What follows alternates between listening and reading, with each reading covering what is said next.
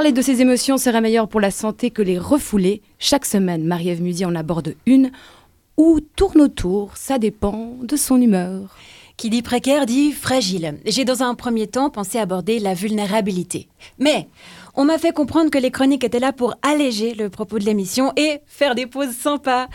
Les événements internationaux actuels n'aidant pas à voir la vie en rose, ce serait dommage que les gens qui nous écoutent se suicident au jingle de fin. Sans même avoir eu le temps de s'abonner à la page Radio Bascule sur les réseaux sociaux. Oui, c'est tout frais, on en a créé une cette semaine. On attend vos messages, vos suggestions, vos likes. Bref, dehors la vulnérabilité.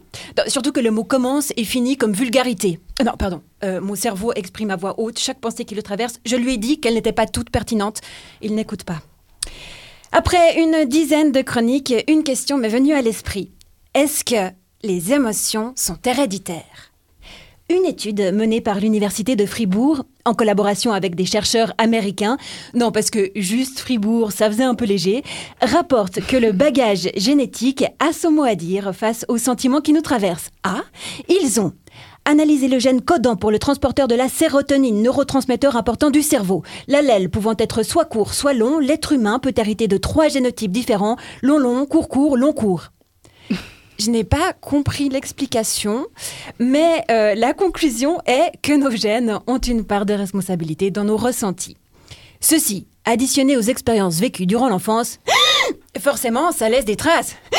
C'est le son que ma mère faisait dans la voiture quand elle me donnait des leçons de conduite. J'avais 18 ans, j'étais au volant pour la première fois hors d'un parking.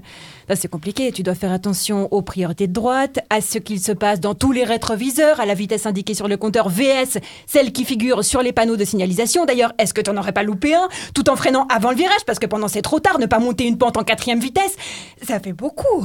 Par la suite, on acquiert des automatismes. Mais au début, c'est la galère. La concentration est au max. Je me souviens, j'étais tellement tendue, ma jambe tremblait sur l'embrayage et j'arrêtais pas de caler. Alors, quand t'es au milieu d'une route, dans cet état de nerfs, et que t'entends Tu fais un freinage d'urgence Oh non Aurais-je écrasé un piéton? Ou pire, un chat? Quelle vie est la plus précieuse? La question à 3000 francs, Guillaume, Jessica. Un chat. C'était automatique, je n'en attendais pas, pas moins de vous. De toute façon, euh, j'avais écrasé aucun être mal, ce qu'est la contraction d'être humain et animal. C'était juste l'anxiété de ma maman qui s'exprimait. Hein, j'ai grandi comme ça. Hmm. Non, j'exagère. Quoique. L'angoisse est diffuse. Contrairement à la peur qui se focalise sur un élément en particulier, elle concerne l'existence dans sa globalité. Mais, point positif de la chronique qui va mettre du baume au cœur aux plus paniqués d'entre vous, cette émotion a mauvaise presse seulement depuis une centaine d'années. Avant cela, elle était considérée comme un sentiment fondamental. Selon le philosophe danois Søren Kierkegaard, vous avez remarqué, j'ai souvent des noms en provenance de ce pays dans mes chroniques. Si je dois m'exercer sur une prononciation, autant que ce soit euh, le même accent à chaque fois. Mais non, c'est une simple coïncidence. Enfin, si ces dernières existent. Cerveau, tu arrêtes, focus. Selon Søren Kierkegaard, on devient anxieux quand on réalise la multitude de choix que l'existence nous offre prendre conscience de notre pouvoir décisionnel sur notre vie, voilà ce qui donne le vertige.